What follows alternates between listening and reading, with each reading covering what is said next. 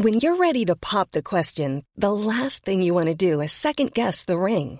At Bluenile.com, you can design a one of a kind ring with the ease and convenience of shopping online. Choose your diamond and setting. When you find the one, you'll get it delivered right to your door. Go to Bluenile.com and use promo code LISTEN to get $50 off your purchase of $500 or more. That's code LISTEN at Bluenile.com for $50 off your purchase. Bluenile.com code LISTEN. Bonsoir, bonjour, bon après-midi à tous et bienvenue dans ce nouvel épisode d'Histoire de succès, le podcast où des personnes viennent vous raconter tous les jeudis matins leur parcours vers leur succès.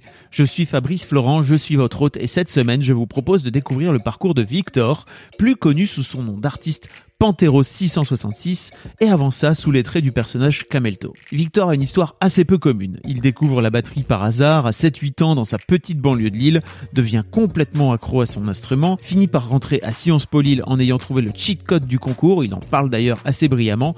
Il invente en passant parce qu'il s'ennuie un peu ce personnage génial de Camelto qui lui ouvrira les portes des médias. Vous pourrez trouver plein de liens dans les notes, je vous mettrai tout ça. Et enfin, à un moment donné, il finit par devenir DJ, euh, ça c'est un mot qu'il déteste, mais aussi et surtout producteur de musique. Mais je vous en dis pas plus, je vous laisse découvrir la vie trépidante de Victor, qui est également en train d'écrire un film avec un producteur très très connu de cinéma, parce qu'après tout, pourquoi pas. Cette semaine, j'ai besoin de vous pour deux choses. La première, c'est de vous abonner à ma newsletter. Je vous envoie tous les 15 jours un nouvel email avec des réflexions, des lectures et bien sûr mes nouveaux épisodes de podcast. La deuxième chose, c'est que si vous avez deux minutes, un iPhone ou un iPad ou un Mac ou quoi que ce soit d'autre, vous pouvez mettre une bonne note et un chouette commentaire sur Apple Podcast à Histoire de succès. Ça l'aidera vraiment à monter dans le classement et à gagner en visibilité. Je vous mets tous les liens dans les notes de cet épisode. De mon côté, je vous donne rendez-vous jeudi prochain dès 6h du matin dans ce podcast pour une nouvelle histoire de succès. Mais d'ici là, abonnez-vous au podcast, venez commenter cet épisode sur www.histoire avec un s de succès.com et si l'interview vous a plu, parlez-en autour de vous. Bouche à oreille, c'est le meilleur moyen de faire connaître ce programme. Je vous souhaite de passer un excellent moment en compagnie de Victor. Merci à vous et bonne écoute. Putain, mais t'es stylouche. Quoi? T'es trop stylé, quoi.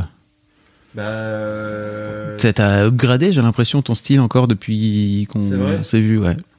Ah ouais, peut-être. Bah, il y a ça. Et j'ai perdu plein de poids aussi. Du coup, je fais plus star. C'est pour un rôle Quoi C'est pour un rôle C'est pour un rôle. euh, C'est- Ouais, un rôle de composition qui s'appelle l'existence, ouais. Est-ce que c'est... euh, parce que t'as quel âge là? T'as t'as 30... euh, Euh, j'ai eu 33 cet été. Ah oui. Ouais. C'est ça, tu crois? Qui fait que tu perds du poids? Euh, non, C'est la remise en question de... c'est la remise en question. de- Ouais, c'est vu que tous les 10 ans, je fais euh, la crise décennale. Donc c'est plus ça, ouais. Et puis ça faisait depuis longtemps que quand j'étais petit, j'avais des grosses joues et je voyais tous mes plein de potes minces. Et la minceur était tellement euh, valorisée. Et tout le reste, c'était vraiment euh, bah, montré du doigt, quoi. Que du coup, depuis que je suis tout petit, j'étais là. Un jour, j'aimerais quand même vraiment être mince. Et Mais genre être mince, genre euh, fin, tu vois. Ouais. Genre, euh, après, on me disait, Là, mais, si, t'es mince et tout, tu vois. Et j'étais là, mais non, parce que de- dans ta tête, j'avais toujours des bonnes joues où, tu vois, les tantes, elles prennent les joues, elles font. Là, c'est plus possible, là, plus personne m'approche. Plus personne peut t'attraper les joues. Ouais, ouais. Je suis plus cute. Du coup, euh, T'as fait ouais. comment pour perdre du poids? Quoi? T'as fait comment pour perdre du poids? Bah, vélo tous les jours, euh, je, je fais que un cheat meal par semaine, là, tu sais. Ah oui Donc, Tu- je me fais genre. f- tu fais un vrai régime en fait. Enfin, tu Je sais pas que je fais un vrai changé ton régime, mais alimentation. je- euh, du coup, je discipline vachement aussi. Enfin, ça, ça faisait longtemps, mais ce que j'achète, tu vois, parce que la décision, elle se fait euh, dans le portefeuille, n'est-ce pas? Du coup, dans le. Donc, euh, parce que tu vois, c'est genre si j'achète un paquet de gâteaux et qu'il est chez moi, Ouais. il suffit que j'ai un petit saut d'émo- d'émotion, euh, je sais pas quoi, et je vais le finir, quoi. Je suis d'accord. Et donc, du coup, là, c'est euh, la tôle, le sanatorium euh, chez moi. Et comme ça, au moins, je suis genre. euh.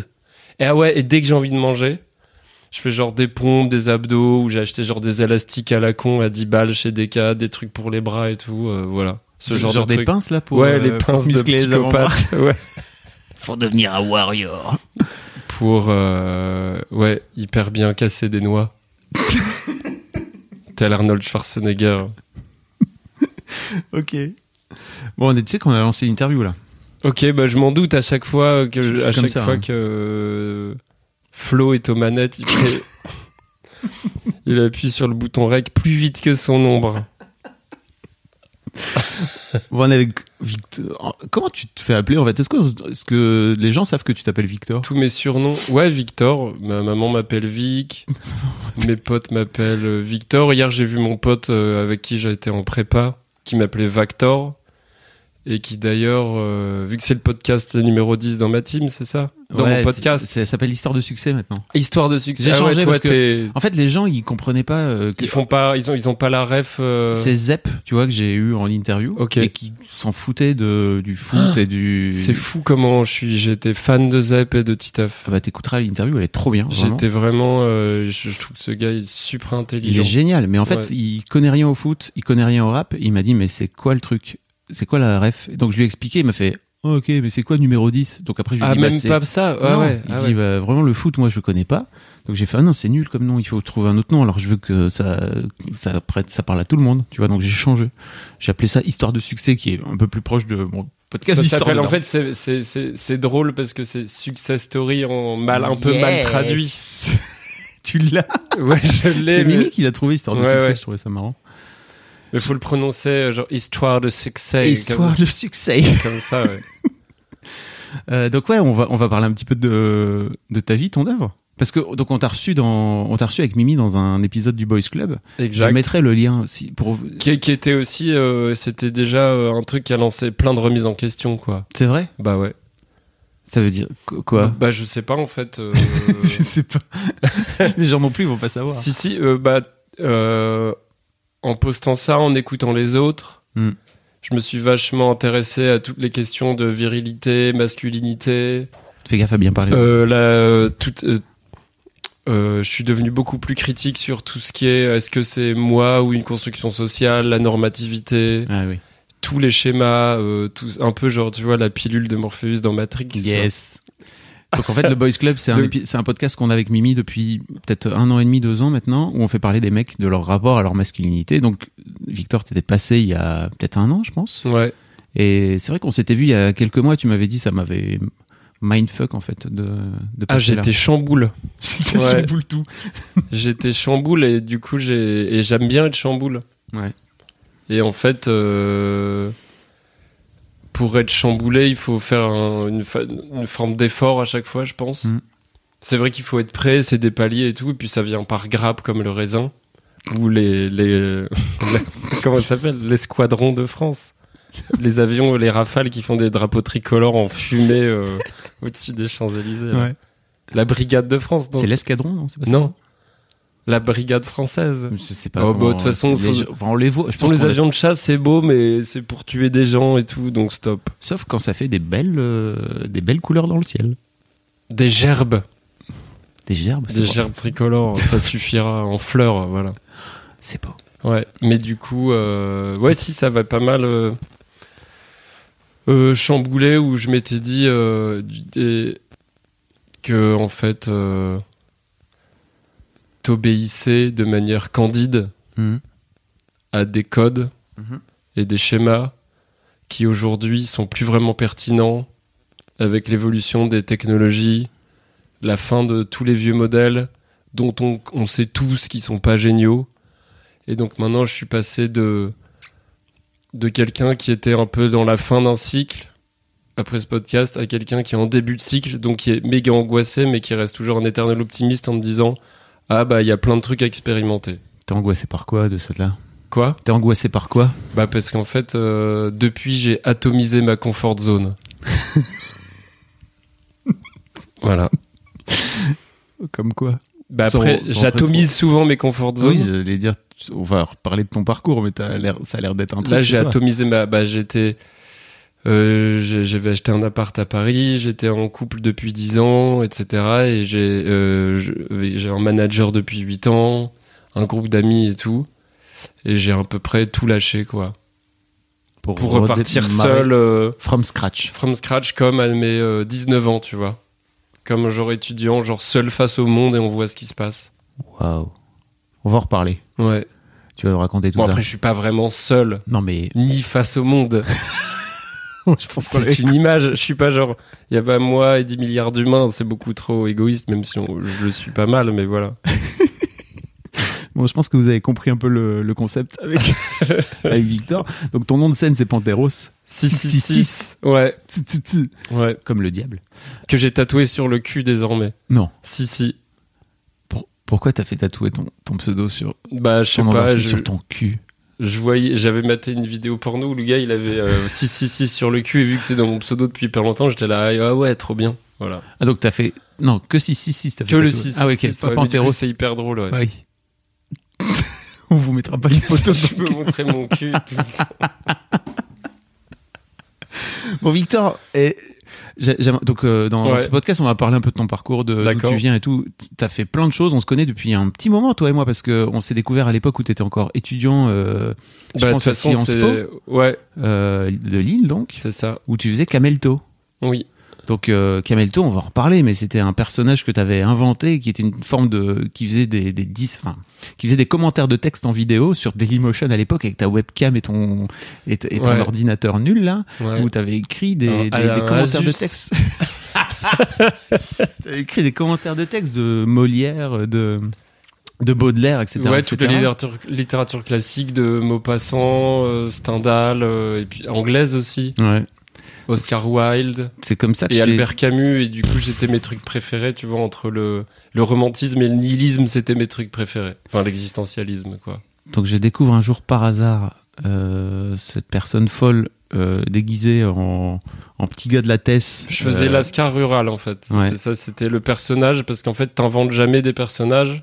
Bon, après, tout est dans l'hyperbole et l'exagération quand t'inventes des personnages, mais là, c'était. Moi, j'ai acheté du shit à, à des lascars ruraux, c'est-à-dire qu'ils étaient dans des petits villages de max 500 habitants Donc tu viens du Nord pour expliquer un petit peu. de la frontière belge, ouais, où c'est vraiment genre tout plat, tout gris, euh, avec des vaches qui huppent euh, à perte de vue et des petites maisons en briques assez glauques. Brique rouge, bien sûr. briques rouges assez glauques, bas de plafond, avec vraiment des mamies euh, qui attendent les camions qui vendent euh, Mm. les godes et les escabeaux en plastique. Chrome vanadium, mais si ce que tu regardes ça quand t'es petit, tu fais Ah, c'est quoi ça? J'aime C'est ça, je t'expliquerai plus tard. tu sais, il y a des, c'est des trucs reculés, il y a des camions qui passent et qui font genre outils, vêtements, Ah non, ils mais- vendent des trucs, ils Ah ouais, déposent ouais. Des, des catalogues avant. Ok, mais on a pourtant on n'a pas euh, grandi très loin, je pense. Non, Enfin, mais je pense que c'était juste un peu plus reculé dans Ouais. les campagnes parce qu'il y avait, il y a plein genre de d'agriculteurs, de grand-mères esselées et tout, et je pense que c'était avant euh, la grande folie urbaine des zones d'activité commerciale avec euh, des éléphants bleus, des car wash et des, des des magasins bio, des trucs de jouets horribles là, des, des boîtes à chaussures. Il y a une question que j'aime bien demander. On reviendra après Voilà. sur les les sextoys euh, vendus par camion, si tu veux. Il était écrit garantie vente discrète au camion. Oh là là. T'avais quel âge? Bah je sais pas, genre 12 ans. Hmm. Tu te demandais pas trop. Enfin, de, cette là, tu te disais c'est quoi ce bordel? Bah j'étais c'est des bites en plastique, mais tu sais. Bon, Donc, euh, ouais, ouais, Avant c'est un peu off topic, comme disent les Anglais. Ah non, mais j'adore, j'adore off topic. Mais c'est juste pour te lancer un peu, j'aimerais bien savoir à, à quoi tu ressemblais quand t'avais 7-8 ans? À quoi ressemblait Victor quand il avait 7-8 ans? Euh, bah alors, du coup, c'est marrant, j'ai un frère et donc je me pose toujours la question qu'est-ce qui est de l'inné, qu'est-ce qui est de l'acquis? C'est une question que je me pose de base euh, cinq fois par jour de toute façon, Oui. pour tout. inné acquis, inné acquis, c'est un filtre super drôle. Euh, donc je me demandais déjà, euh, en plus a- après je suis assez, je suis toujours fan d'Émile Zola, étant toujours Mm. fan de littérature et je pense qu'on est vraiment le produit de son environnement parental et social. Et euh, il y a peu de gens qui peuvent s'en affranchir. Parce que tu reproduis toujours, soit dans ce qui est de l'acquis, c'est-à-dire des, des comportements sociaux de ton environnement, soit de l'inné, l'ADN de tes parents. Donc du coup, euh, après, tu vois, ça peut être de l'ADN, des traits de caractère qui viennent de je sais pas qui, donc, le- enfin, c'est les mystères de la génétique, tu vois, qui Mhm. sont assez cool. Et euh, d'ailleurs, à ce sujet, ah, trop marrant l'épisode de South Park sur euh, tout le monde dit ah je suis pas blanc, j'ai du sang libanais, des trucs comme ça. J'ai pas là, c'est pas cette. Non mais c'est tous les gens qui font les tests génétiques à 1000 euros Ah et oui, on oui. dit que tu viens de sel, de, de trucs comme ça et du coup les gens deviennent ouf en disant mais Comme ça, c'est bien, ça peut faire évoluer peut-être le concept de race et Ouais. Faire changer les gens de genre arrêter de les faire débloquer sur que sur la couleur de peau et voir Faire tout prendre comme conscience un qu'on truc est des- sociologique, quoi, tu vois. Faire prendre conscience qu'on a un melting pot de plein, bah plein de ouais, choses. que tout est de la socio de toute façon, donc stop. Et du coup, euh, bah moi niveau socio, je pense que j'étais, j'ai toujours été très curieux et passionné parce que ma mère était passionnée de cheval. Et si elle m'a transmis un truc qui est pas l'amour du cheval, bon, je le faisais pour lui faire plaisir, euh, l'équitation, c'est des braves bêtes, hein, je dis pas. Mais, Mais- j'étais pas vraiment à fond dedans, quoi. J'étais pas genre, ah, j'ai envie de parcourir la terre à cheval. Même si j'ai aimé quelques westerns. Mais, et du coup, euh, j'étais très passionné, donc, à 7-8 ans, j'avais déjà des obsessions, et du coup, je faisais de la batterie tout le temps. Ah, t'as commencé la batterie À 6 ans. aussitôt. Ok. J'ai vu un jour un street drummer, un street drummer dans la rue Ah ouais? Qui jouait sur des casseroles et des trucs et j'ai j'ai aucun, aucun musicien dans ma famille et j'ai commencé à prendre des seaux, des poils, des cuillères en bois, je me suis fait une mini batterie comme ça. Et je passais une heure par jour dessus. J'ai pas trop de souvenirs de ça, je Mm. peut-être un flash et mes, et mes parents me disaient vu que je passais une heure là-dessus à, à frapper sur ces casseroles, ma mère faisait la blague à ses amis. Oh, tu te rends compte, il- il- il casse tous mes seaux. Il frappe partout, il revient de l'école, il frappe, il casse tous mes seaux. Je dois racheter des seaux toutes les semaines à la foire fouille. Et j'étais là, ok. Et du coup, euh, achète-moi une batterie. du coup peut-être qu'il faudrait lui acheter une batterie. J'étais là, deux, sans blague. Donc à force de tout, tout niquer, c'est dès que je passais sur un truc, je faisais tout, tout, tout, Ah tout. oui. Ah, c'est marrant et tout. Mes potes batteurs, ils font ça tout le temps, ils tapent partout. Ouais, Ça, tu tapes partout. euh, ouais. Et euh, donc j'ai commencé par ça, et donc mes parents se sont dit ah bah, faudrait peut-être le mettre à la batterie. Et vu que ma mère elle était euh, passionnée de cheval depuis qu'elle est toute petite, c'était sa live, tous ses amis c'est le cheval, elle parlait que de ça, il y avait des tableaux de chevaux partout. Et du coup je trouvais ça bien. Je, la- je trouvais ma mère plus heureuse que plein d'autres gens parce qu'elle a la passion du cheval. Donc je me suis dit c'est bien d'avoir une passion, c'est clair. Parce que du coup euh, elle est hyper pro, elle voit un cheval, elle fait oula lui il est boiteux, oula lui il est resté auprès euh, un mois de trop. Tu sais, elle arrive à dire des trucs comme ça. Je disais, ah, je veux trouver un truc comme ça dans la vie où t'es tellement pro que tu, Oui, que d'un regard, t'as une vraie expertise. t'as une vision euh, transparente de toutes les infos que t'as devant toi. Ouais, Et comprends. du coup, euh, moi, c'était pas le cheval et c'est devenu la batterie. Voilà. 7-8 ans donc. Et, à 7-8 ans, du en coup, fait, ils te mettent où? Ils te mettent dans un conservatoire ou un truc J'étais trop ça? jeune pour le conservatoire. Il y avait une école de batterie à Lille d'Adriano Zampiri qui a dit euh, Bon, il a 7 ans, bah très bien, il le prendra pas au conservatoire, mais c'est bien de commencer jeune. euh, S'il est chaud, il a le sens du rythme. Il m'a mis derrière une batterie, j'avais des étoiles dans les yeux. Hmm. Et il a dit Bah, on va le prendre. Après, il m'a trouvé une batterie d'occasion, un truc tout pourri, mais j'étais dans ma cave et j'ai passé. Du coup, j'ai déjà, déjà très tôt, j'étais, euh, il y avait une cave à la maison.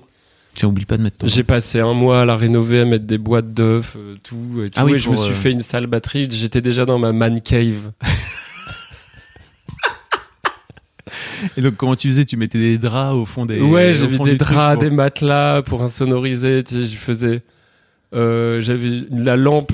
J'avais mis une intercalaire de couleurs pour que ça fasse une ambiance un peu rock, disco, bleu, n'importe quoi. Mais t'avais 8 ans, hein, c'est ça? 9-10 ans, ouais.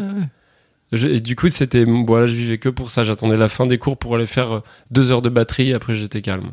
Waouh. Voilà. Et avec le recul, tu, tu te rends compte, enfin, tu sais ce qui t'a amené à la batterie comme ça Non. euh, Tu sais pas, juste la rencontre de ce gars dans la rue, quoi. Ouais. Donc ça, c'est vraiment euh, le hasard du destin. La prédisposition, je sais pas d'où elle vient. J'ai zéro zikos dans ma famille et j'en ai j'ai zéro. C'est-à-dire, je n'ai même pas créé une vocation. c'est tous des, ils ont, ils ont tous fait genre droit ou ils veulent faire des écoles de commerce et tout. Ils sont vraiment euh, hyper euh, dans un schéma super normatif. Et euh, moi, vu que j'étais passionné, j'ai toujours dit, je m'en fous, même si ça va être dangereux je veux vivre de ma passion. Voilà. Donc, ok, batterie donc. Ouais. Et puis, bah, tu dois être bon élève à l'école. Heureusement, j'ai de la chance. Euh, mon père, c'était un bon geek de bouquins et tout, Ouais. et fan d'histoire. Du coup, tu, c'était nobody de point. Mon père. Ah tiens, c'est là où le maréchal Foch, euh, il avait dit à ses troupes euh, attaquer. La, euh, la guerre, c'est l'attaque. Ou tu vois, il sortait des trucs comme ça. J'étais là, ok, ok. Du coup, il était, assez- il est très bonne culture G. Du coup, j'avais une bonne culture G. Parce que il te, le- il, te filait des, Parce que des il- refs à lire ou? Non, ah non, pas du tout. Ah oui, Ah non, par contre, mes darons, ils étaient comme ils étaient. Et moi, très vite, je me suis dit, ok, ils ont des aspects super relous. Mon père, il est colérique. Et euh, il était un peu dépressif après une- un dépôt de bilan, je pense, pendant Mm. très longtemps. Et il s'engueulait tout le temps avec ma mère, il lui mettait tout sur le dos. Et du coup, ma mère, elle, euh, j'étais plutôt élevé par ma mère, on va dire, qui s'est mis à travailler, qui s'est émancipée et tout, telle une femme des années 80 avec les cheveux courts, un blazer et qui écoutait George Michael dans une Golf 2. Voilà. Et du coup, j'étais là, yes. C'est vrai ou pas? Ouais, ouais. tu sais, les femmes du Nord qui ont cru euh, épouser un bon parti. un gars euh, blindé qui allait euh, là, avoir une maison au Touquet, un 4x4 et tout. Et rien foutre à la maison en buvant du rosé, en ouvrant le lave-vaisselle avec la petite cou- le petit truc en bois là de la, de la cuisine de Bourges. Et ben ça c'est pas du tout comme ça fait dérapage de ouf. Vu que mon père était dans le textile, il, il y a eu un dépôt de bilan. Elle m'a Ouais. raconté deux ans après ma naissance. Et du coup, elle pensait épouser un bon fils de famille bourgeoise du Nord et bra, Bah, le textile dans le Nord. ça euh, fait brrr, brrr, deux petits coups sur le crâne, dans la nuque, aïe, et c'était fini. le textile dans coup, le Nord dans les années 80 compliqué quoi. C'est ça, ouais. Et je pense qu'il s'en est jamais vraiment remis. Ouais. Et, euh, et, et du coup, euh, là, ça a été euh, problème de thunes tout le temps. Du coup, déjà à 6-8 ans, j'avais conscience de ça. Que la thune, c'était un problème. Ça empêchait mes parents de s'aimer, ils s'engueulaient tout le temps. Il y avait le problème des impôts, j'avais déjà vu euh, les, les huissiers venir prendre la télé, notre, Ah yes. Ouais. notre, notre console avec mon petit frère et tout. Putain, c'est pas Parce que mon père, il avait oublié, il avait pas payé des trucs, tu sais, il planquait les enveloppes et tout, il était pas sérieux là-dedans. Donc du coup, j'ai dit très vite, Ah Euh, je vais devoir gagner du blé pour éviter de pourrir une situation amoureuse et euh, un foyer. Et euh, hyper peur de l'administration et tous ces trucs, quoi. Et tu penses que ça te ça t'a structuré encore aujourd'hui, De c'est ça? souvenir, je sais pas quand j'ai eu conscience de ça, mais c'est venu très vite. Ok. J'étais super lucide là-dessus, ouais. Ok. Et donc ça, ça m'a structuré, ouais. À, à me dire, euh, et puis mes parents, le seul, le seul truc dont je me souviens de mon éducation, c'est ma mère qui disait, si t'as des bonnes notes à l'école, tu fais ce que tu veux. Du Donc- coup, ça a toujours été le contrat social entre nous. Donc t'avais des bonnes notes à l'école. J'avais des bonnes notes. C'était pas oufissimo. hein. Je faisais pas grand chose. Voilà, tu faisais partie, je pense, de ces élèves un peu brillants. Non, Tu foutais un peu le bordel? Un peu. Ouais, c'est ça. Pas brillant. Si t'es brillant, Non. t'étais, bah, c'est sûr que t'étais brillant, mec, à l'école. M- mec, trop pas. J'avais 5 suis- de moyenne en maths. Oui, mais parce qu'en fait, tu t'en foutais. J'aimais bien la. Maintenant, je suis genre Attends. vraiment fan de. Là, tu me dis, on, on me dit aujourd'hui, ah bah tiens, ton obligation, c'est de te poser sur une chaise et d'écouter un papy parler de la guerre froide. Je ferais genre, ah yes, c'est le plus beau jour de ma vie. Avec le recul. Oui, c'est sûr. tu vois, on me dit, ah, on va t'apprendre ce que c'est que euh, Pierre Bourdieu ou des Mm. cours d'histoire ou de géographie. Ou alors aujourd'hui, on va voir les Égyptiens ou alors euh, euh, l'Empire austro-hongrois et tout. Enfin, je, je kifferais ça à fond. Mais je m'en foutais un peu. Au collège? Et Au lycée, au collège et lycée. au lycée peu. aussi? J'aimais bien, j'étais, j'aimais bien la culture G, l'histoire, la géo, la philo, j'ai bien aimé. Mais j'avais entre 12 et, tu vois, j'ai eu mention assez bien. Ouais. Assez bien. Mais je, je- oui, juste ce qu'il faut. Juste ce qu'il faut. Mais j'ai jamais euh, tapé dans la viande à 5 heures du mat, comme j'ai fait après, quoi. Comment ça C'est une expression pour dire euh, charbonner, tu vois. Comme euh, J'avais pas comme trop Rocky, la tu veux dalle. J'étais là, genre, c'est bon, j'ai des bonnes notes. C'était un lycée euh, privé, catho, il y avait que des blancs et tout. Et donc, en gros, j'étais un peu, je me laissais flotter comme ça. euh, Je peux... Et puis après, j'avais les cours de batterie, j'étais obsédé par la musique. Donc, euh, dès que je revenais de cours, j'allais faire direct de la batterie. Et je faisais le strict minimum pour mes devoirs. Ouais. J'écoutais bien en cours et j'ai eu mention assez bien. Mm, Ce qui t'a permis de pouvoir euh, t'en sortir. Bah, je me suis retiré les watts du cul euh, vraiment euh, l'été après le lycée.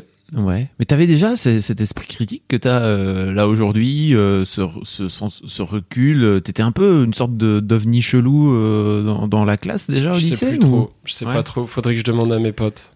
Je sais pas trop. T'as encore des potes du lycée là? Ouais, plein. Ouais. Bah, tous mes, mes potes de groupe de musique, tu vois, c'est Ah éternel. yes. En fait, j'étais, je vivais quand même pour le week-end.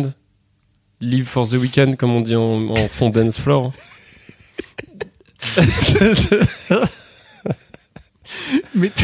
Mais donc, t'a- t'avais quand même monté des groupes.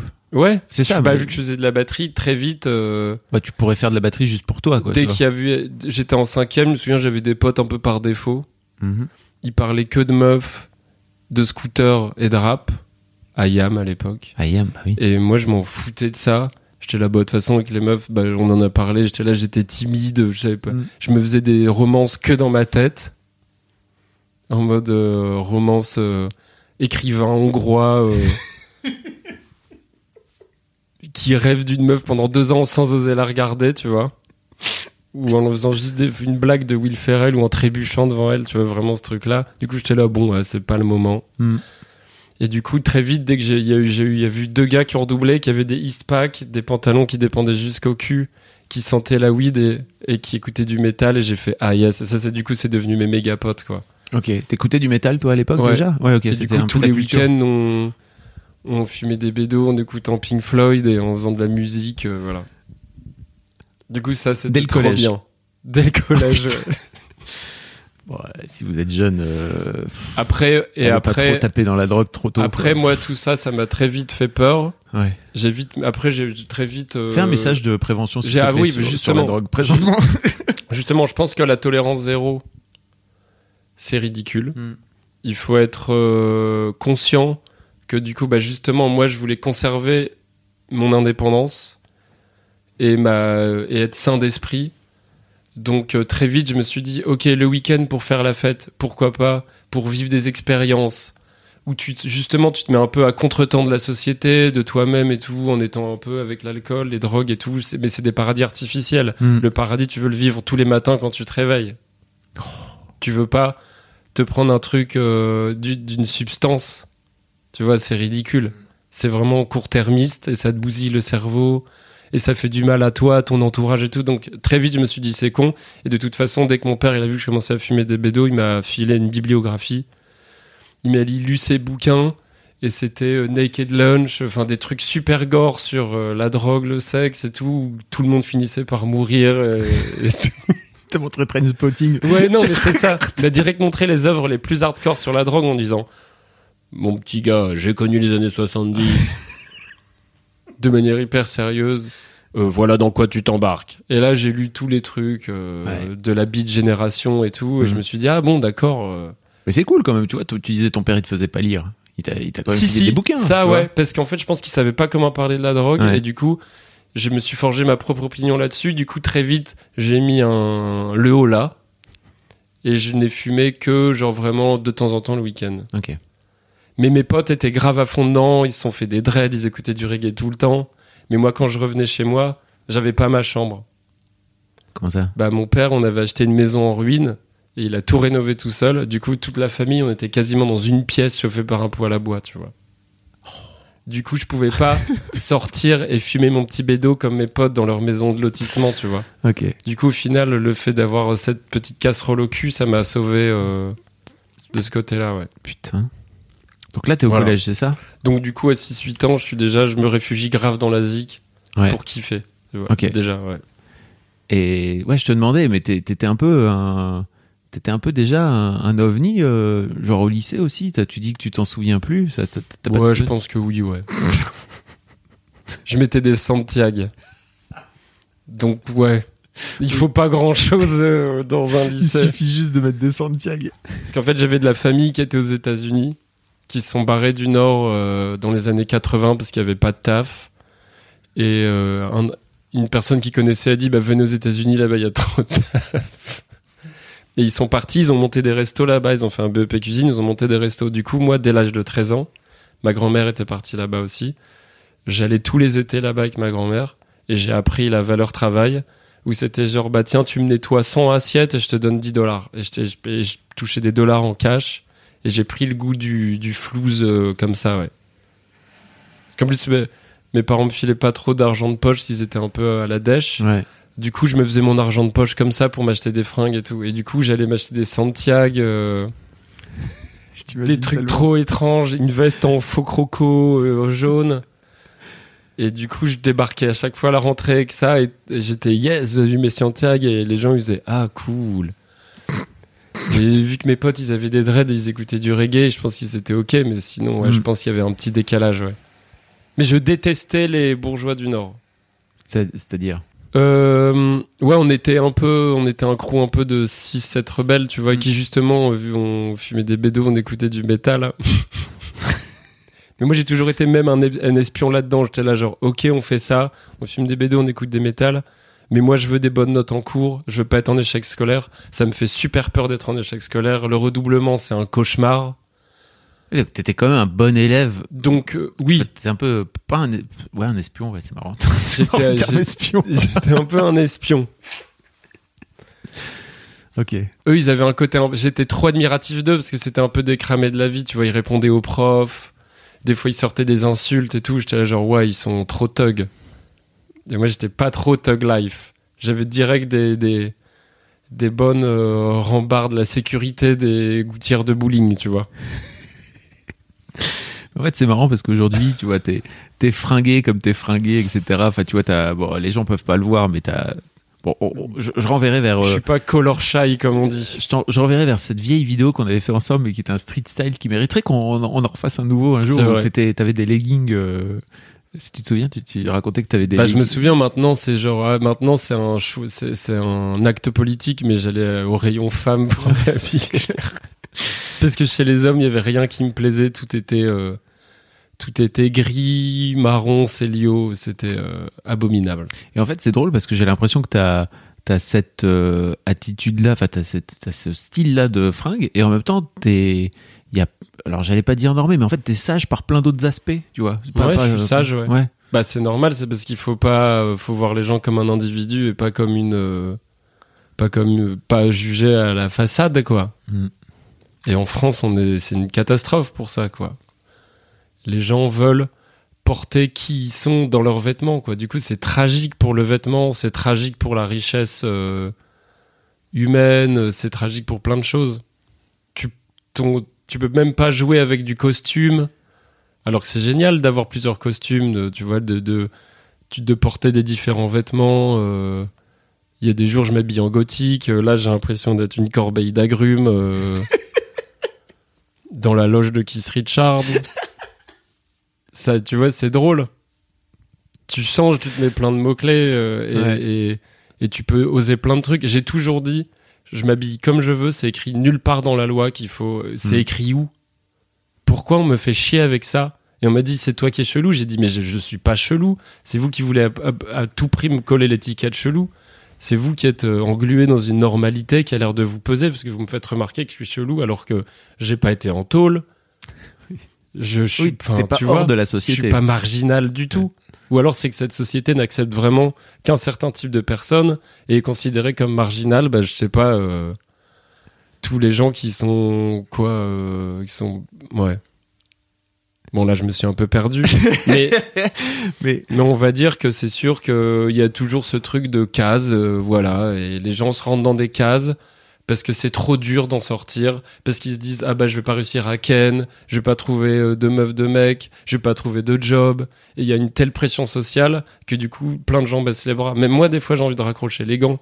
Je fais de la zik, je suis habillé chelou, je me dis putain, euh, euh, en étant en France, tu te fermes des portes Hmm. parce que direct on on associe euh, plein d'images erronées sur toi et souvent c'est des trucs un peu méchants.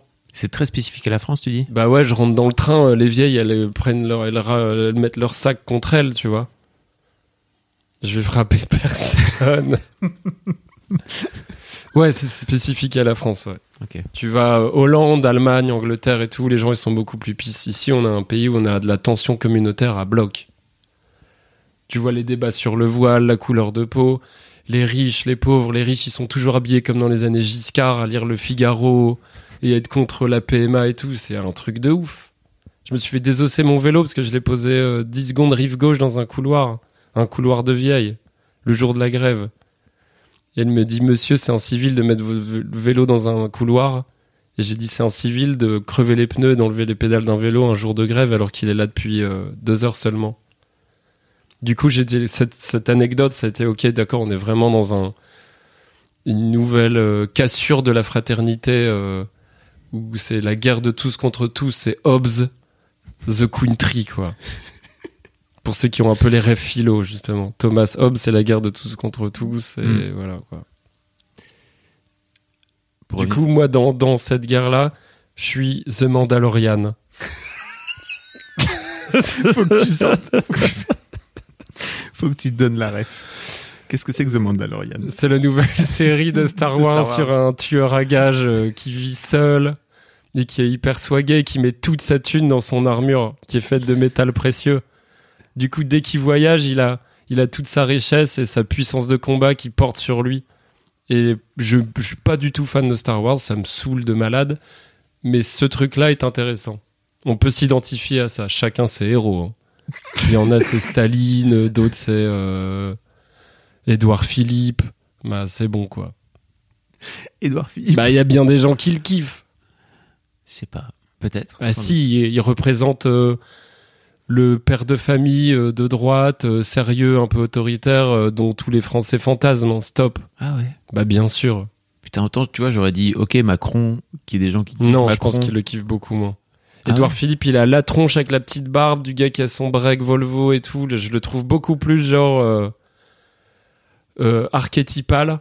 Macron, c'est c'est une forme d'énergumène. Tu vois, il est assez unique en son genre. Il est hyper euh, efféminé, maniéré, enfin, de- sensible. Mm. Il s'énerve jamais. Il a une maîtrise de lui qui est totalement euh, à la fois genre super candide, mais en même temps super machiavélique. Et genre, il est super habile. C'est un animal politique. euh, très fort là-dedans. Je ne juge pas sa politique, juste sa capacité, Mhm. euh, son, son- ses caractéristiques humaines. Humaine, oui. Tandis qu'Edouard Philippe, il fait beaucoup plus le français chef d'entreprise avec euh, tu sais, des poils, une montre et tout. une montre un peu rush, mais pas trop, tu vois, genre. Des poils. Des poils euh, qui sortent Oui, là, vois, euh, qui comme les chirurgiens. Les gens l'ont Un truc pas. qui les- rassure, les des gens poils sur pas. les mains, ouais. Des poils sur les mains qui sortent un petit peu de la chemise. De la chemise euh, bien repassée, du pressing et tout. Genre, un gars qui va chez le pressing avec des chemises, c'est ah, ah, bah je vais voter pour lui parce que c'est rassurant. Et tout ce qu'il y a hors de ça, ça fait toujours peur. Alors qu'en plus, euh, le pays, là, on est clairement euh, euh, dans une déconfiture totale. Et au lieu de chercher des nouveaux modèles, on est encore jambon beurre église en disant euh, on trouvera pas mieux. Alors que si, on peut trouver mieux, tu vois. Donc, mon choix de vêtements, c'est une façon de dire ça. on est parti très loin. Et c'est une bonne transition parce qu'en fait on parlait de politique, mais Ouais. tu as fait Sciences Po Voilà. juste après, juste après ton bac. Bah, je me Qu'est-ce suis dit qu'est-ce que qui t'amène à Sciences Po? C'est hyper facile.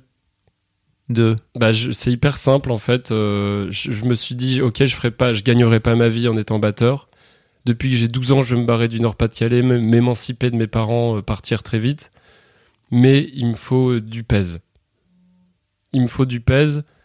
Mes parents étaient fauchés, en divorce et tout. Donc je veux vraiment pas faire les, les misérables, hein, parce qu'après, je viens quand même d'un background assez bourgeois. Donc j'ai eu tous les codes de un peu la, pas la haute société, parce que maintenant j'ai vraiment vu ce que c'est la haute société. Ouais. je suis la, un- la, la bourgeoisie, la petite la bourgeoisie, petite bourgeoisie du, du, Nord, Nord. quoi. Donc j'avais les codes euh, culturels, j'étais dans un lycée catho, même si je payais pas parce que mes parents étaient... euh, Ab- bah- abonné. bah, mon père, mon- non mais mon père a toujours été au chômage, on sait, Ah oui, je oui, sais pas ce qu'il a fait. Et ma mère bossait, mais elle était journaliste, du coup elle avait une mini paye dans la presse euh, équestre à Paris, elle bougeait tout le temps en bagnole et elle, payait- elle était payée que dalle, tu vois. Ok. Donc euh, du coup... euh, Là, en fait, tu te dis pour sécuriser la- l'aspect d'argent, il faut que j'aille à Sciences il faut Po que je fasse un truc un qui est la classe et qui soit gratos. parce que c'est gratuit, c'est l'université. Parce que c'est public, c'est euh, c'est un institut public où tu rentres sur concours, comme toutes les écoles publiques. C'est à Lille. Et euh, c'est la classe. Et qu'avec ça, je peux être euh, funambule, euh, clochard, j'aurais fait Sciences Po. La société arrêtera de me les briser sur euh, faut faire ci, faut faire ça, euh, soit comme ça, soit comme ci, tu vois. Ok. En faisant ça, je me suis dit, je vais, je vais me former mon cerveau et je serai un bon citoyen. Et je sais pas ce que je ferai après, mais au moins, je serai pas un trou du cul d'école de commerce, ni un fumeur de ouinge de fac publique. Désolé, hein, mais parce que j'avais vous- ces stéréotypes dans la tête à On- 17 ans. On vois. vous fait coucou. On Si vous fait tous coucou. Moi, j'aime tout le monde. J'aime tout le monde, mais il y a des archétypes. C'était tes stéréotypes à toi de l'époque, c'est Il y a ça des archétypes qui te font peur. Hmm. Quand t'as 17 ans, tu te dis qui suis-je? Euh, Les écoles de commerce, je fais euh, maman, tout le monde fait ça en fait? Parce que genre t'as un boulot de ouf après. On disait pas de ouf. T'as un boulot qui se balade après. Et, euh, et genre, il y a, y a des gens, il y a toutes les meufs mignonnes, elles font ça, et ça a l'air cool, tout le monde fait des concours pour ça, et t'as un emploi, mais gazi garanti, maman. Ça elle me fait, ah bon, ça coûte combien? À l'époque, c'était déjà, c'était 5000, 6000 euros par an, maintenant c'est passé à 8000. Hmm. Et ma mère dit, bah t'es ouf, euh, on a, j'ai pas les moyens, chérie, désolé, voilà. Donc du coup, moi, c'était... Mais tes euh, parents t'amènent pas vers. Tu peux aller faire un emprunt. Parce que tu vois, typiquement, moi, ah, mes, non. mes parents, ils étaient. Alors, pour Bah le coup, ouais. moins, je pense, euh, cultivés que toi. Et ils m'ont juste dit non, c'est trop cher. Et ils m'ont pas dit, en revanche, il y a moyen euh, Bah, d'aller euh, chercher un emprunt, quoi. tu vois. Exact, en Angleterre, tout le monde emprunte Mm. pour son avenir. Mm. Euh, J'étais très étonné de ça. Pour moi, c'était pas possible. On Ouais. savait pas. Mes parents et l'argent, ça fait euh, 8000 ans. Ouais, ça a l'air. Moi, j'ai eu, toujours eu 5 moyennes, 5 de moyenne en maths, très mauvais avec les chiffres. Et toujours aujourd'hui, je suis très mauvais avec les chiffres. Je suis vraiment quelqu'un qui vend, qui est créatif, qui bosse non-stop. Mais voilà, il Ok. faut m'aider là-dessus parce que ça vraiment, euh, c'est PMT, c'est les abréviations de c'est pas mon taf. Ouais. Je connaissais pas. Non, c'est c'est tes euh, appréciations. C'est à moi, ouais. Donc, ouais, Sciences Po, histoire d'être une non. sorte de beau gosse. Du coup, je me suis dit, euh, c'était trop tard. euh, je m'étais inscrit en fac de langue étrangère appliquée, vu qu'on m'a dit, ah bah t'aimes bien l'anglais, fais langue étrangère appliquée. Putain, C'est nul, hein. d'orientation. c'est nul de malade. Oh. À la fac publique, et voilà.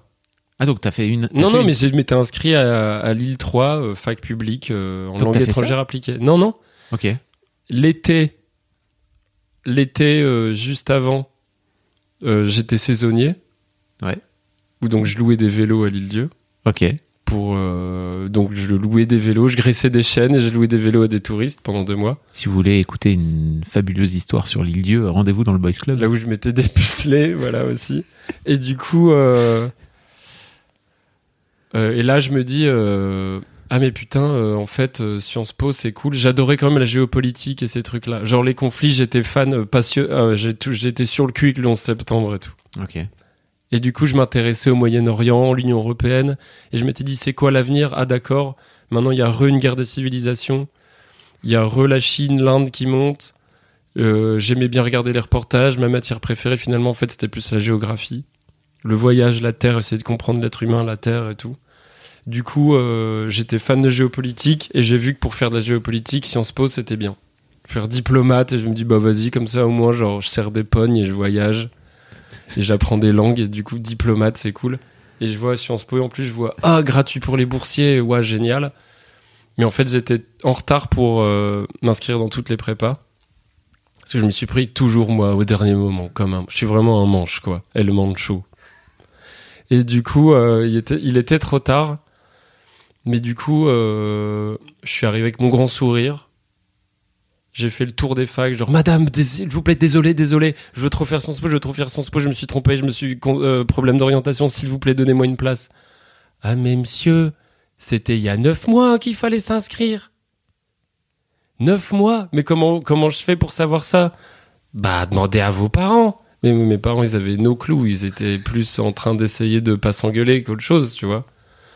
Donc du coup, je savais pas, j'étais là, merde, merde, j'ai fait tout et j'ai bassiner l'administration de la faculté catholique de Lille, où je pouvais avoir une bourse aussi, mais qui couvrait pas tout, mais il manquait genre 1500 balles, donc ça va encore, ça se trouve, pour euh, rentrer en prépa en licence éco-gestion, plus un module de prépa à côté de 5 heures par semaine, alors que la prépa full, c'était 40 heures par semaine de cours. Et nous, moi, j'avais 5 heures par semaine.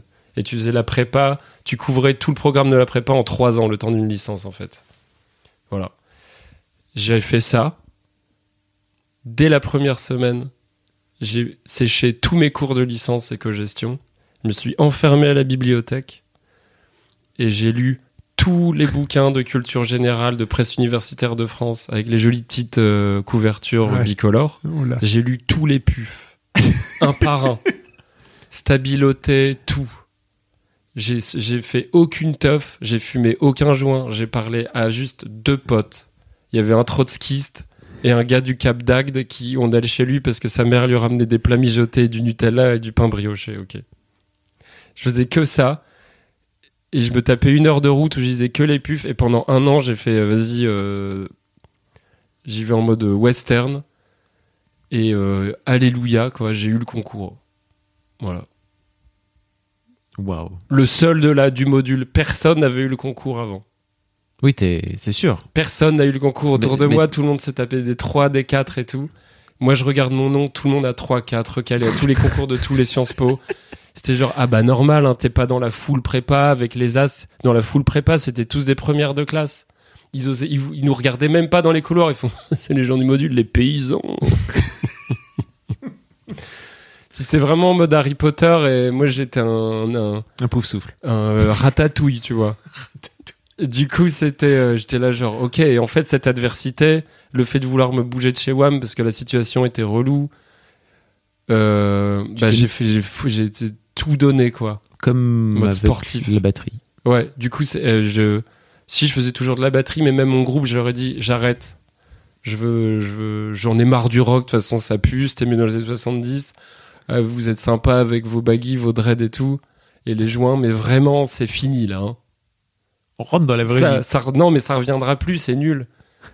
Les Led Zeppelin, The Who, euh, Pink Floyd, ils ont déjà fait des super albums, on fera jamais aussi bien qu'eux, tu vois. Ils étaient déjà boomers euh, dans leur goût de musique, quoi. J'étais déjà ok boomer à mes potes à 10, 18 ans. Si vous n'avez pas la rêve d'Ok Boomer, je vous le mettrai un lien pour vous expliquer. Ça veut dire en gros euh, ok, ok vieux con quoi. Ouais, Euh, vieux que les gars du dire, baby boom qui sont là, Euh, les jeunes, ils sont tous sur leur portable, et puis nous, avant, on écoutait de la vraie musique, pas eux, ce l'enfoiré, et l'autotune. bon. Et du coup, euh, Donc t'as ton, t'as ton, t'as, t'as- t'as- t'as ton concours. et jusque-là, et Mais en fait, coup, j'ai- t'as niqué le système, c'est-à-dire que juste tu t'es dit, bah je vais pas, je vais juste. c'est un concours au mérite. Si je fais une super disserte en culture G, j'ai un bon niveau d'anglais. Et du coup, j'ai visé filière franco-britannique de l'IEP de Lille. Comme ça, je pouvais avoir. en- Le truc encore plus motivant, c'est que j'avais un bidiplôme avec euh, l'Angleterre. Et moi, j'avais qu'une soif, c'était de me confronter à une autre culture. Et vu que j'étais fan de rock et de Led Zeppelin, Franchement, et que moi aussi, je voulais être un batteur qui meurt dans son vomi comme John Bonham, le batteur de Led Zeppelin.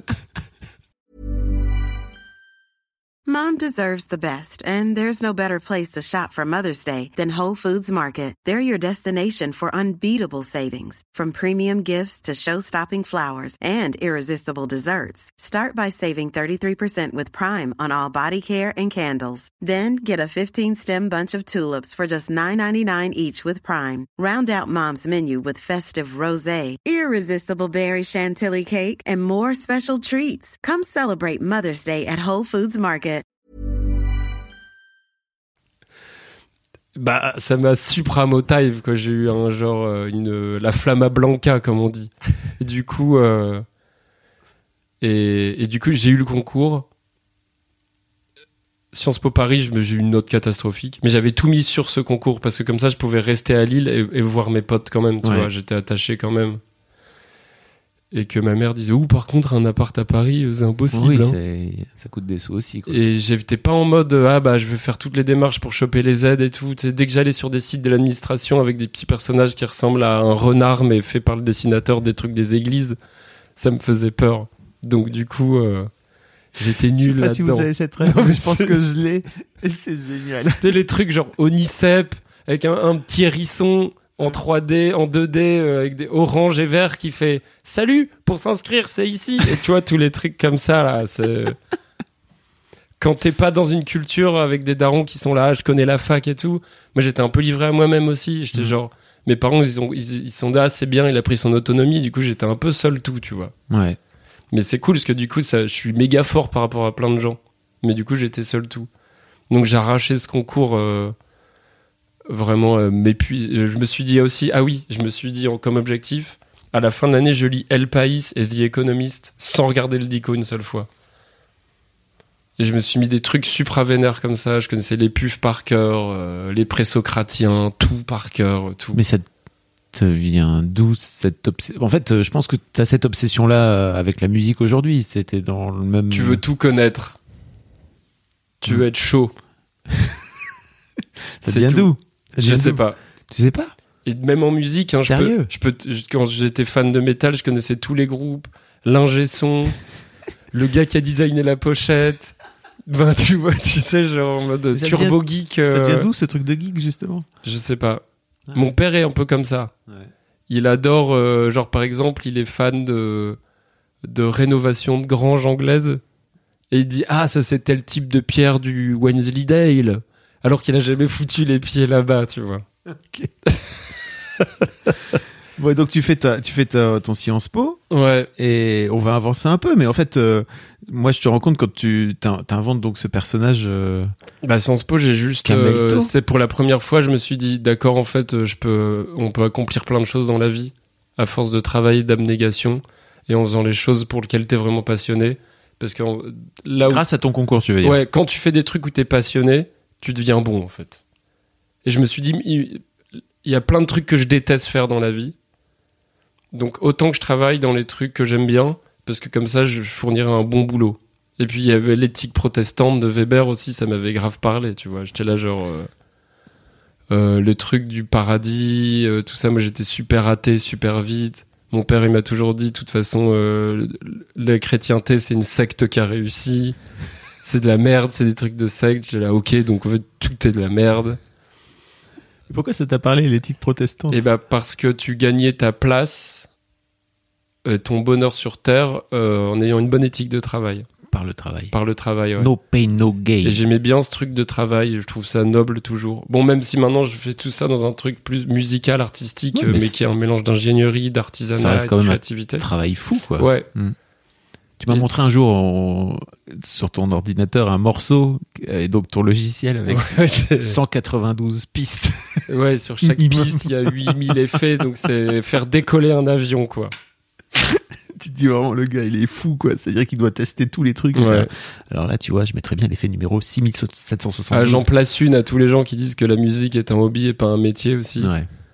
Bah, vous pouvez vous mettre tous les principes bien profonds dans le huc, hein, parce que c'est vraiment un manque de respect. euh. En Ouais, plus, le mot respect, je l'aime pas. En fait, j'ai été voir l'étymologie grecque.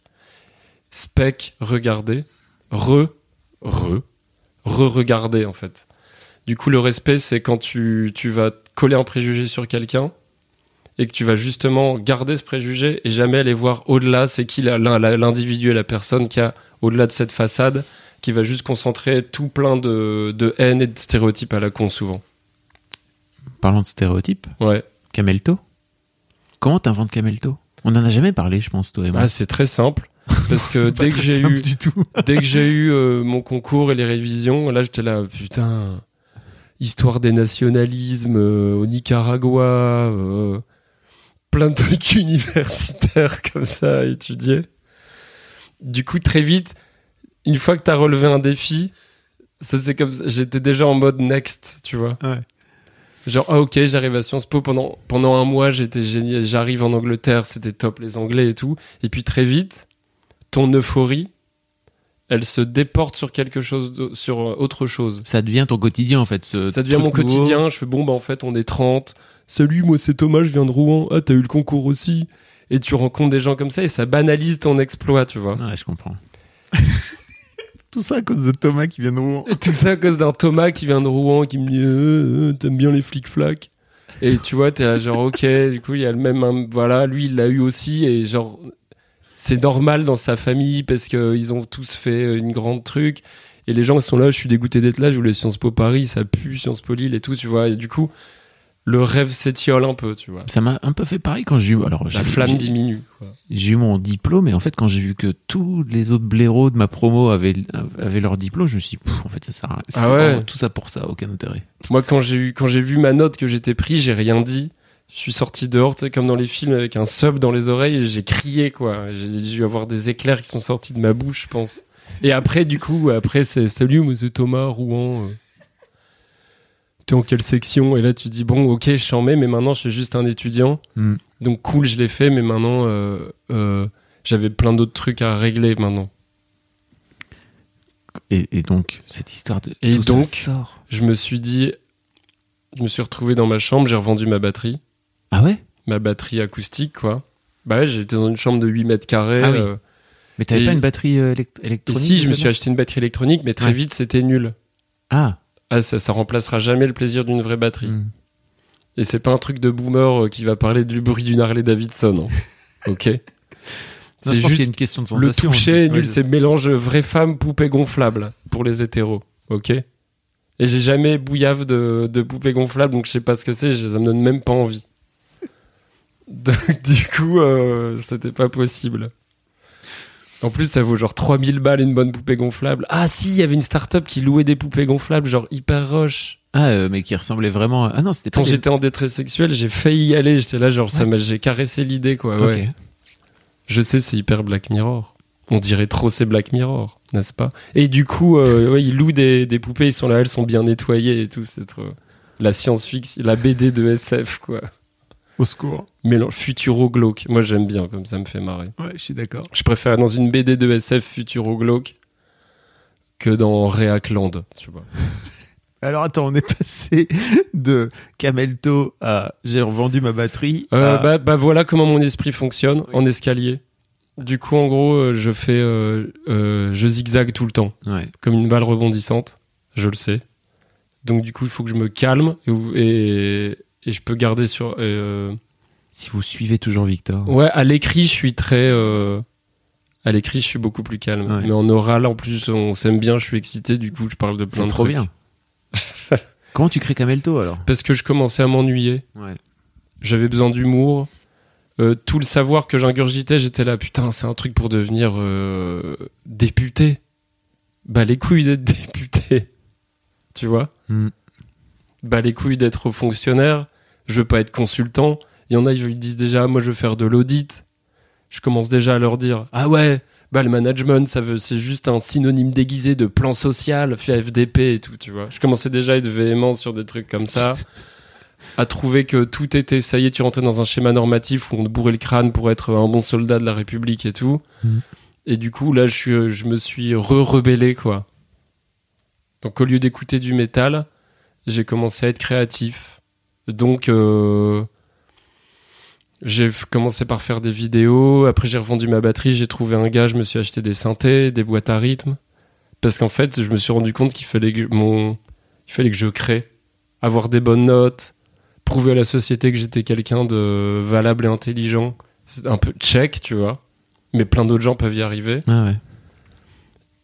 Et du coup, euh, il fallait que je crée tout le temps. Et donc, et, et donc, euh, Parce que donc là, tu commences à, à sortir un peu de la batterie et à te mettre dans une autre forme de musique, à produire vraiment de la musique. ouais, là, j'ai revendu ma batterie et puis euh, je me suis mis à la musique électronique parce que je pouvais tout faire dans ma chambre, seul. Ok. Ouais. Je savais pas que t'en faisais déjà à cette époque-là, en fait. Si, si, j'ai démarré. Ok. J'ai démarré, mais en troisième année. Ok. Mais comme Camelto, ça a pris du temps. Mais en euh, Camelto, j'avais vu que YouTube, c'était la mode aux États-Unis. Donc là, on est en, je pense, 2007, non? Ouais, 2005, 2006. ouais. Ouais. C'est la mode aux États-Unis et je vois qu'il y a des gens qui font des vidéos drôles du coup là-dessus. Et moi, j'aimais bien les vidéos drôles. Parce que j'aime bien faire des blagues tout le temps. Et donc, tu décides d'inventer ce personnage? Parce que j'ai toujours mis euh, vachement mon humour, euh, mon intelligence, je préférais la mettre à contribution dans l'artistique et l'humour que dans euh, apprendre des cours ou tu vois. C'était, euh, je trouvais ça plus beau. J'étais là, vas-y, je suis sur terre. Je préfère mettre mon intelligence dans des trucs euh, créatifs plutôt que de faire plaisir à mes grands-parents en étant cadre ou hyper riche, tu vois. Pour m'acheter une bagnole et, et, choper une meuf vénale, tu vois, qui doit être le rêve de tout le monde. Genre, ouais, je suis moche, je comme ça, je vais faire des grosses études, gagner plein d'argent, comme ça, je vais me taper une 10 sur 10, tu vois. Il y avait déjà ce genre de. Je sais pas, et puis en fait, la politique, c'était pas très glamour, quoi. En plus, on était dans une léthargie idéologique à l'époque. Maintenant, il y a plein de choses qui sont arrivées. Il y a l'écologie, la déconstruction des genres, les, les- la pollution, les- la révolution urbaine, euh, les néo-ruraux, tout ça. Il y a plein de super sujets. À l'époque, c'était... euh, à part Oussama Ben Laden, Ouais, j'avais l'impression qu'il n'y avait pas de problème. Il commençait à avoir des, des délocalisations et des trucs comme ça, mais c'était moins genre euh, tous les voyants au rouge euh, dans un sous-marin, tu vois. Ça fait rire. Donc, euh, je me suis mis à faire des vidéos drôles. Ouais. J'ai rencontré des potes à Sciences Po parce que ça c'est bien parce que tu rencontres des, des gens un peu euh, gauleries comme toi, un peu ce qu'on appelait chelou. Salut tout le monde qui appelle les gens chelous chelous. Hein. Et du coup, euh, tu rencontres d'autres gens qui sont ah qui, qui, qui ont des passions et qui sont un peu geeks.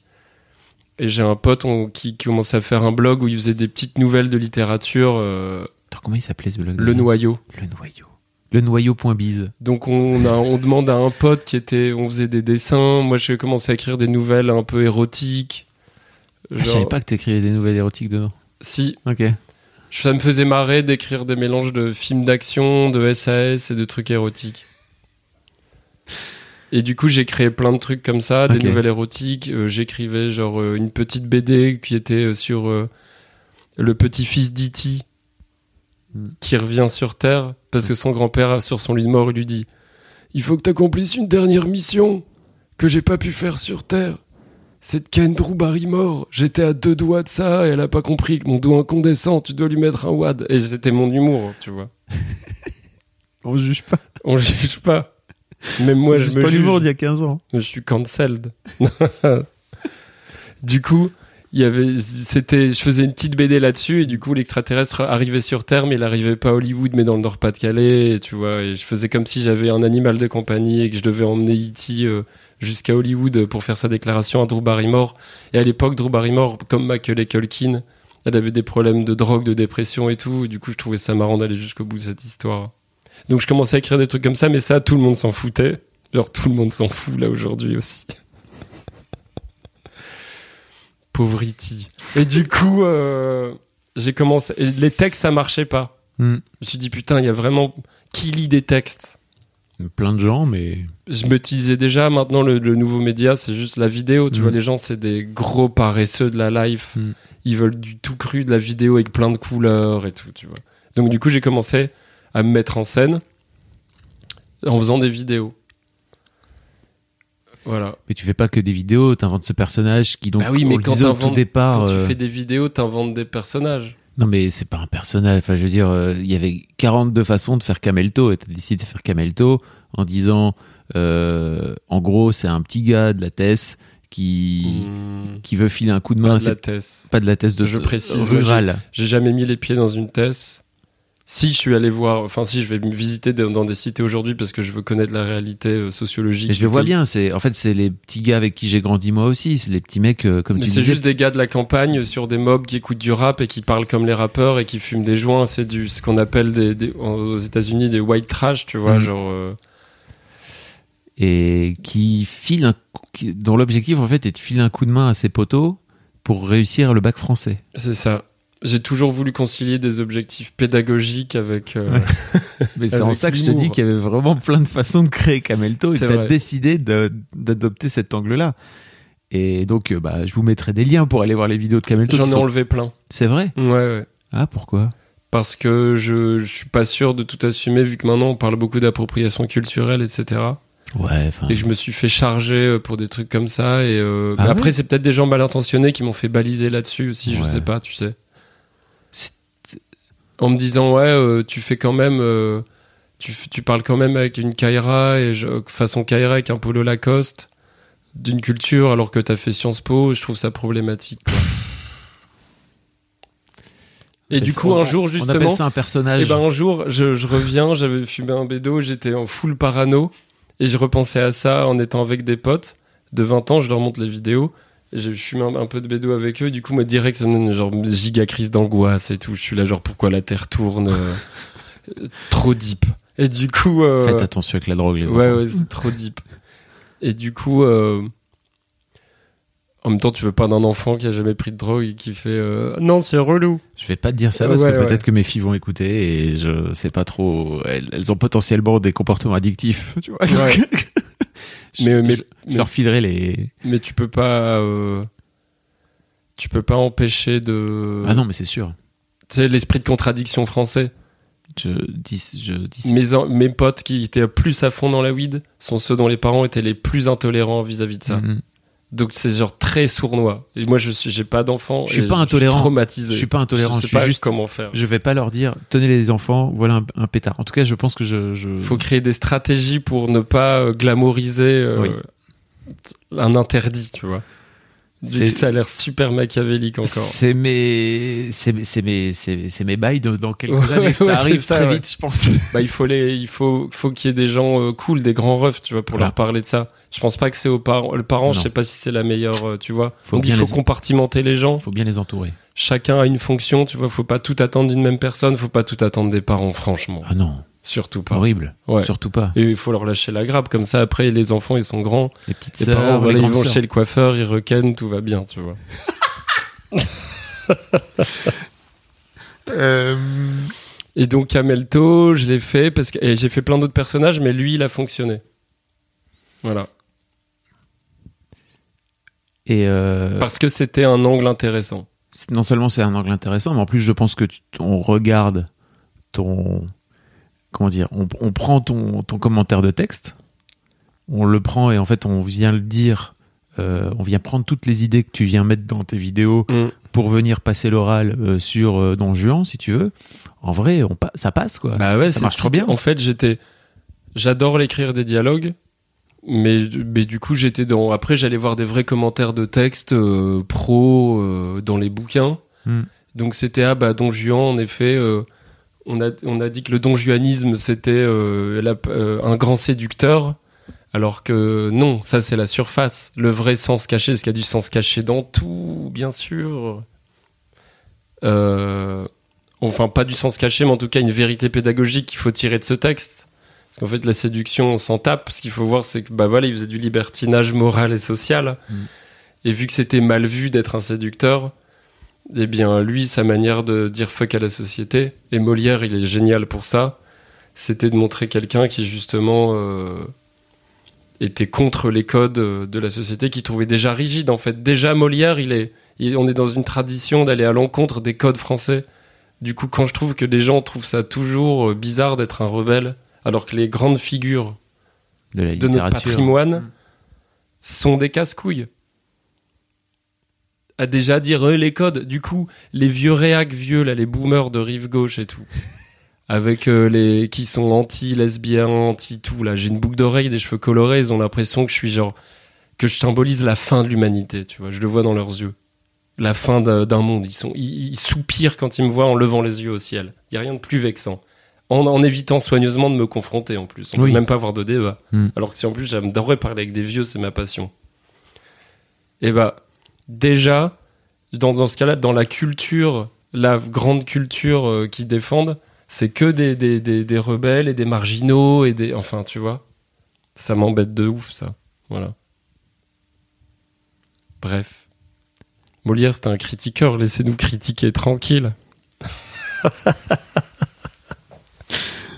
Comment comment t'en viens à... donc tu dis que t'étais tu commençais à, écri- à commencer à composer de la musique etc donc Ouais. en gros euh, cette histoire de Camelto tu vas faire plein de trucs après, en plus euh, après avec Camelto par la télé etc enfin, On m'a proposé de faire une vidéo, une émission en W9. mec t'as tellement Dans la vie. première émission de Camille Combal, j'arrive à W9, on me dit bon bah faut enlever tous les gros mots maintenant. Donc direct je fais bah je suis plus bon si je peux pas dire de gros mots et pas euh, parce que moi je mets vraiment un soin particulier à ma prose, mon verbe, ce que je dis, mes métaphores, et, etc.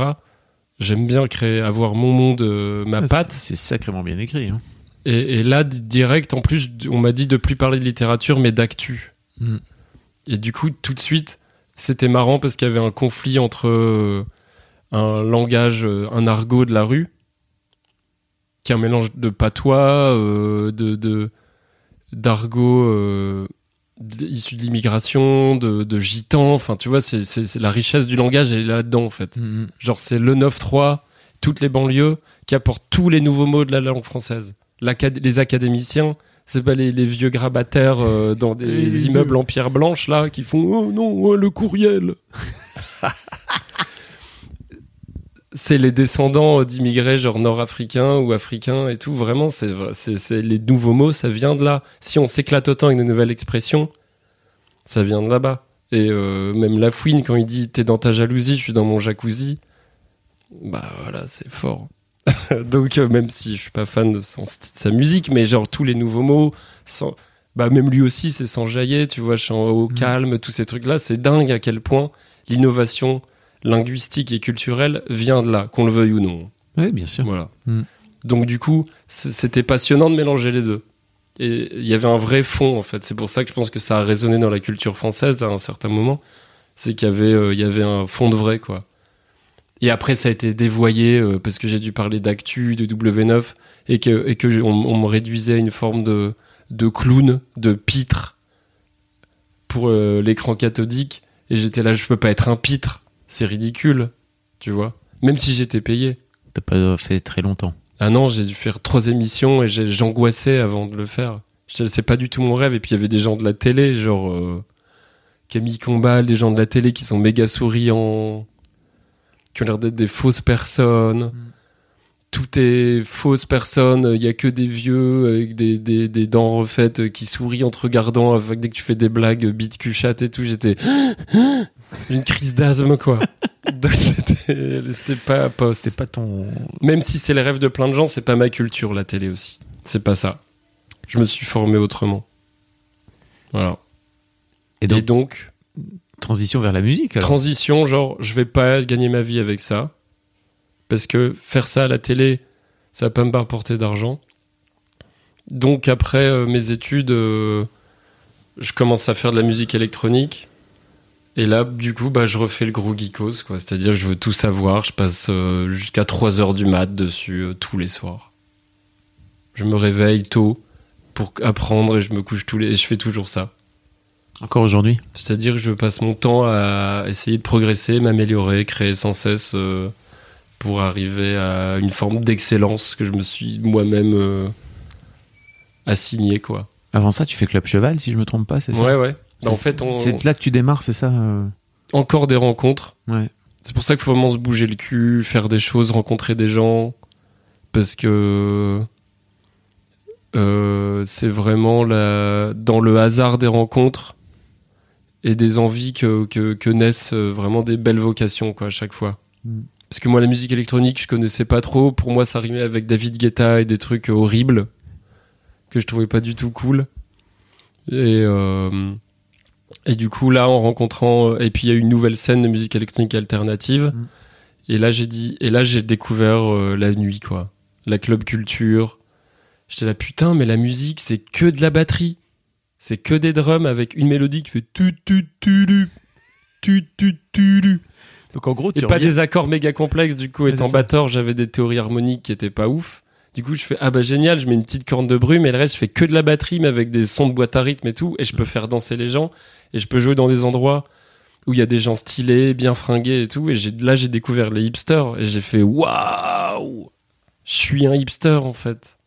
Bon, maintenant, ils sont morts avec le quinquennat de Macron. Mais il y avait un truc alternatif qui était cool. Ouais. C'était genre, ah, euh, t'es habillé avec des fringues fluo d'occasion, t'écoutes de la musique, euh, d'un mélange de punk et de musique électronique dance, euh, Mm. et t'as une coupe chelou et tout. Et bah voilà, t'étais- y avait, euh, c'était un nouveau mouvement, quoi. Et du coup, je suis rentré là-dedans, j'ai découvert les soirées, des gens habillés comme moi, qui écoutaient les mêmes groupes que moi, et là, ça y est, j'appartenais enfin à un groupe, quoi.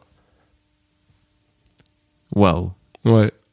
Et en fait, c'est quoi la transition entre le moment où tu te lances dans, dans Club Cheval? Enfin, tu cliques, tu quittes Club Cheval et, tu te lances, Non, non, tu te on- lances en solo?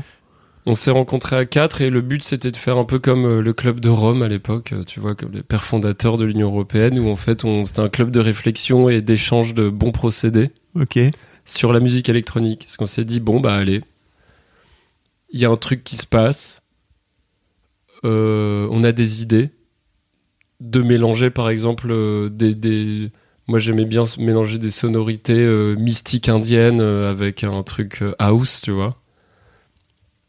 Et du coup, on s'entraide tous, tout en étant direct dans une forme de compète Entre vous? Entre nous. Ouais. Donc vraiment sur le modèle d'une fédération d'États,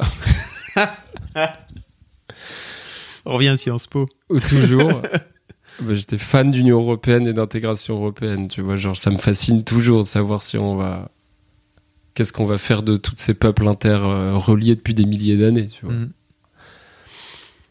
Qui aiment les moulures, le café et les petites plantes dans les appartements.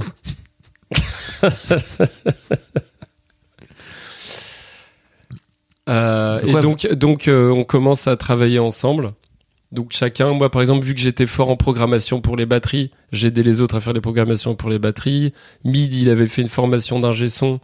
Du coup, il nous aidait à bien mixer les morceaux. Sam Tiba que j'ai rencontré, lui, il était, euh, il était fan de baile funk, kuduro, des musiques, euh, de, des musiques de boîte de nuit, genre du Brésil, euh, des trucs comme ça, de la musique ghetto, parce que pareil, la musique électronique, ça vient toujours des ghettos. Donc, donc je, ça t'ouvre l'esprit, tu vois, dès que tu découvres d'où vient la culture. Elle vient rarement du haut, elle vient jamais du haut en fait. Les gens qui font haut, c'est ils montrent euh, les, les créateurs euh, qui viennent d'origine plus modeste comme des petits singes en, en organisant des expos 100 ans plus tard, quoi. Tu vois, c'est assez détestable comme processus. Et du coup, sur le moment, t'es juste pris pour euh, un clown. Et Mhm. du coup, euh, du coup, moi, je, genre, je découvre la musique électronique et tout devient noble, quoi, tu vois. De René Lataupe à Carl Craig à, à toute la dance, toute la musique électronique, du coup, direct, ça devient mon sujet d'étude, quoi. Pourquoi tu dis que tout devient noble? C'est-à-dire que pour toi, ça... oui, c'est ça. Je un- m'intéressais pas à cette musique. Ok. Pas tant que ça. À part à des trucs assez un, plus intello, euh, genre Afex Twin et des trucs comme ça, mais. Et là, je deviens fan de disco italienne des années 80. Ah, génial. Euh, je, je rentre dans une période kitsch à fond. Je me mets à bosser à fond et j'étais en stage à la Commission européenne à Bruxelles, vu que j'étais épris d'Europe. Et là, j'ai fait seul mon premier DJ set. Quand tu étais stagiaire pour une J'étais soirée stagiaire. ou- J'étais stagiaire, j'étais trois mois à Londres, j'avais zéro pote, je me faisais chier, je finissais mon stage à 18h. Je me disais déjà, je bosserai pas à l'Union Européenne parce que c'est un truc technocratique vraiment où tu fais des études sur est-ce que les gens, les Européens sont-ils plus productifs quand il y a beaucoup de musées à côté de chez eux, tu vois. Ok. Des trucs comme ça. C'est important, mais c'est pas ce que je veux faire. Hmm. Donc là, je fais ah, encore raté Dr. Jones. Et donc, du coup, euh, je fais mon premier DJ set seul parce que du coup, j'ai, là, du coup, je passe un été à écouter de la disco italienne, euh, faire de la musique dans ma dans la petite chambre que j'avais sous-louée à un pote à Bruxelles. Et, et, et en fait, j'écoutais de la, je téléchargeais de la musique sur un blog où c'était que des, Oublie pas de parler dans ton. ah oui, de la musique. euh, du coup, l'italo disco, et je découvre que c'est avec au hasard d'internet, tu deviens geek de trucs super vite. Mm. C'était de la musique de gays de San Francisco. Et tous les blogs, c'était des gays de San Francisco qui, mettaient la discographie entière, des milliers d'albums d'italo disco en téléchargement. Et moi, j'étais fan de téléchargement. Et du coup, j'ai téléchargé plein de trucs, j'ai fabriqué un DJ set, et vu que c'était que des trucs gays, tu vois, ça s'appelait genre euh, Disco Boy avec un mec tout baraque, tout huilé. Et euh, que des trucs pour des gay nights à San Francisco, d'Italo Disco et tout. Donc je me dis, c'est de la musique de la culture gay en fait. Et moi j'étais 100% hétérosexuel. Enfin, 100%, je sais pas, mais enfin bref, voilà. et en gros, euh, du coup, je vais seul dans un bar gay pour dire je veux faire un DJ set. Et le mec euh, me dit bah ouais, un belge à Bruxelles, il me dit bah viens vendredi. Donc j'arrive le vendredi, je mets mes trucs d'Italo. Et là, direct, il y a les clients qui commencent à faire Eh, c'est nul ton crin-crin là T'as pas un truc plus moderne qui bouge comme du Lady Gaga ou du Black Eyed Peas, des trucs comme ça. Et je dis Bah non, mais je fais de l'Italo. Et euh, je me suis fait tâche. Il m'a dit euh, Tu fais chier tout le monde avec ta zig de ringard. et je suis rentré tout seul. Mauvais endroit, ceci dit peut-être. Ouais, et du coup, j'ai arrêté l'Italo. Ah. Mais voilà, c'est ça en fait, c'est euh, hit or miss, tu vois, c'est pas grave, j'étais là, ok, c'est un échec. Ça, je, je me suis marré seul et j'ai dit, c'est pas grave, Ok. Et je vais fait- faire autre chose. T'as fait quoi alors? Du coup, j'ai arrêté d'écouter autant d'Italo. Je me suis dit, en fait, bah, si ça plaît pas, je vais dire, je vais pas recommencer une deuxième fois, c'est pas grave. euh, La musique électronique est un océan dont on ne peut connaître chaque crique, n'est-ce pas? Donc, je vais aller à la crique d'à côté. Et du coup, j'ai fait d'autres choses et euh, du coup, euh, pendant mes études, euh, j'ai appris, j'ai appris les logiciels, j'ai appris à... J'ai fait des centaines de tracks que j'osais faire écouter à personne pour progresser, progresser tout le temps. Pas me taper la honte et croire que t'es un génie parce que t'as réussi à faire un truc en deux secondes sur un ordinateur, tu vois. Et me comparer à des vrais des trucs euh, que je trouvais lourds, tu vois, enfin de bonne qualité. Je finis mes études, je fais un an dans la pub. Parce que c'était facile. euh, Il y avait, j'avais fait Camelto, je faisais des trucs. C'était l'époque où tout le monde, tu disais ah ouais, je connais des buzz. C'était bah viens. C'est vrai, putain. Tu disais ouais, je suis jeune, euh, j'ai fait Sciences Po et euh, ouais ouais, j'adore les buzz, je suis féru de buzz. Et vu que j'avais fait des vidéos drôles, euh, Ouais. j'ai eu un job à- très facilement dans la pub. Premier entretien, c'est bon. J'ai eu des facilités comme ça. Ça, c'est vrai. Et j'ai fait un an dans la pub et j'ai attendu que, mes, que je, joue assez en tant que Panteros à sortir mes premiers morceaux sur Internet où ça a marché et tout. Très vite, euh, je me couchais vraiment à 4 heures du mat tous les soirs euh, pour faire des tutoriels, progresser tout le temps. Et du coup, j'ai attendu un, un espèce de, de, de point pivot où j'ai démissionné pour me lancer à fond dans la musique, quoi. Où là, j'ai dit, bah vas-y, nouveau plongeon, c'est parti, quoi. Et donc, je me suis lancé à corps perdu dans la musique et ça a marché. Il y a combien de temps Bah là là, ça va, 2020, ça va faire ma dixième année en tant que dit de G. pour les ladies. Mais donc, tu dis ça, mais t'as. En fait, tu t'es rentré dans un vrai circuit de DJ international. quoi. Direct, ouais. Comment t'as fait Mais je sais pas, moi. Tu sais pas quoi, tu sais pas. Bah non, mais j'ai beaucoup bossé, j'essaye d'être malin, j'ai Mais c'est essayé de développer ma personnalité, d'apporter un propos unique et qualitatif, tu vois, comme bah, c'est qu'est-ce que tu veux que je te dise? Non, mais comment t'as fait pour trouver, je sais pas, un mec qui t'a fait tourner, qui t'a. Mais parce que j'ai sorti mes morceaux et tout de suite les gens ils voulaient me voir. Ah yes. Ils écoutaient ma musique. Aujourd'hui, je me balade quand je me balade dans la rue, il y a des mecs des, qui me disent "Hey Panteros, au lycée on écoutait ton son, on a poncé ton son tout le lycée." Et je suis là, waouh, ça j'en suis déjà arrivé là quoi. Ah ouais. Je suis comme moi, les groupes de métal que j'écoutais au lycée, tu vois, qui donnaient un sens à ma vie. Et les, les- les lycéens qui me disaient, ah, tu nous faisais rêver avec genre tes cheveux bleus et ton son euh, dance, apocalyptique et tout. J'étais là genre, ah ouais, putain. Ah, donc c'était devenu un vieux déjà dans le. Non, parce qu'il y a méga plus vieux. Non, mais en fait, tu, tu dis ça comme si c'était facile parce que Non. quand on se parle de temps à autre euh, au téléphone et tu me dis alors tu vois là je pars à Miami et puis après Ouais, je suis ouais. au Japon machin je suis là oh putain Mais ça, c'est que les bons côtés du truc. Doctor il est passé dire j'ai l'impression que ça a été Bah, c'est simple. très vite Je m'endors, tu fais une crise d'angoisse. Tu te dis quand même ça va bien, tu te réveilles tôt, tu bois plein de café, tu bosses. T'es pas content de tes morceaux. Tu peux avoir des mois où pendant trois mois tu bosses comme un âne sur des morceaux et en fait ça pue, tu le jettes Hmm, parce que tu sens pas le truc. Et t'es un peu ton propre maître d'œuvre quand t'es producteur. hmm. C'est à toi de décider le niveau d'excellence où tu veux arriver. Donc il y a énormément de baltringues qui se croient géniaux, mais c'est parce qu'en fait ils ont un niveau d'excellence qui est super bas. Du coup ils t'envoient les morceaux et des, plein de gens ils m'envoient des morceaux genre écoute mon son ça tue tout est là écoute gros mec ça, ça tu vois. Du coup il faut une exigence euh, de, de tous les jours.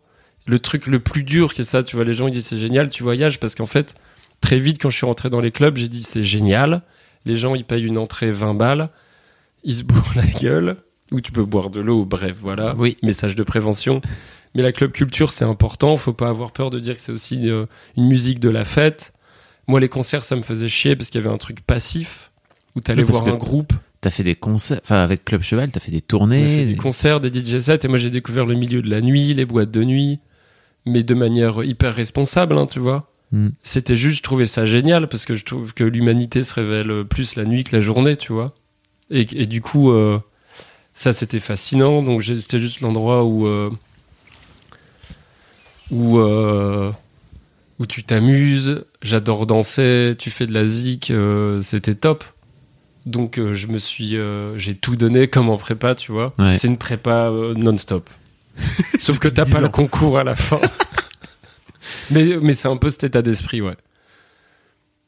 Et là, du coup, ça fait la dixième année que je faisais ça et t'as une petite, j'ai ma notoriété moyenne. On est sur un underground confortable, mais voilà, pas plus. Et que là, pour passer un step, c'est pour ça que j'ai atomisé ma comfort zone on en revient et que j'ai refait des morceaux pour aller signer aux États-Unis. c'est vrai ouais, ouais. c'est ton objectif Donc là, rêve américain. mais quand tu dis ça veut dire que tu l'as fait Ouais. ah euh, ok Je me suis fixé un nouvel objectif. on s'est pas vu depuis longtemps donc Ouais, non, mais je me suis, je me enfermé pendant un an. euh, le label avant, euh, le- sur lequel j'ai fait partie pendant six ans en France a, a cessé d'exister. Ça s'appelait Bromance. On a vécu des trucs incroyables tous ensemble. Et en fait, dans la vie, il y a des cycles, quoi. Mm. Ça- Il y en a, il y a des trucs que tu peux faire durer toute ta vie. Moi, je fais durer Panthéros toute ma vie, ou en tout cas, qui je suis sous ce format-là, tu vois. Mais. Et donc là, je me suis dit, d'accord, fin d'un cycle, du coup, faut faire le deuil de fin de cycle, se dire que de toute façon, c'est. Même si t'es nostalgique parce que tu dis que ta situation elle est plus pourrie maintenant, ça c'est un piège, je sais pas si ça doit avoir un mot, enfin, on manque de mots pour euh, parler Ouais. de ces trucs-là, mais espèce de un cocktail de nostalgie, mélancolie et d'efficacité économique mélangés, tu vois, c'est horrible. Et du coup, euh, tu te dis, bon, bah là, c'est la fin d'un cycle. Et là, je me suis réenfermé un an, j'ai changé à peu près ma musique que je faisais, pareil. Pour me dire, bon, maintenant, le, public a changé. Je peux plus rester dans ma niche, dans l'underground et tout. Euh, et du coup, j'ai voulu euh, aller sur un gros label de musique électronique qui vient des États-Unis. Et, j'ai j'ai poncé leur playlist, le son, et aussi se rendre assez unique pour qu'eux soient intéressés par toi. Parce que quand tu essaies de copier quelqu'un, c'est nul. Les êtres humains, euh, les carrières artistiques, c'est pas des smartphones. hein. C'est pas parce que t'es moins cher qu'on t'achète.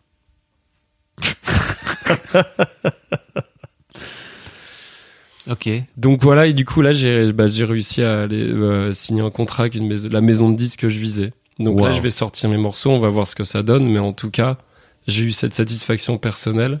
Parce qu'après, dès que ça marche moins, tu perds toute confiance en toi. Mhm. euh, parce que ton succès artistique est corrélé à ton estime de soi, tu vois. Quand t'es en CDI, planqué dans une boîte et tout, certes, t'es là, Euh, ma vie elle est relou, je veux devenir euh, je sais pas quoi, euh, tu Mhm. vois.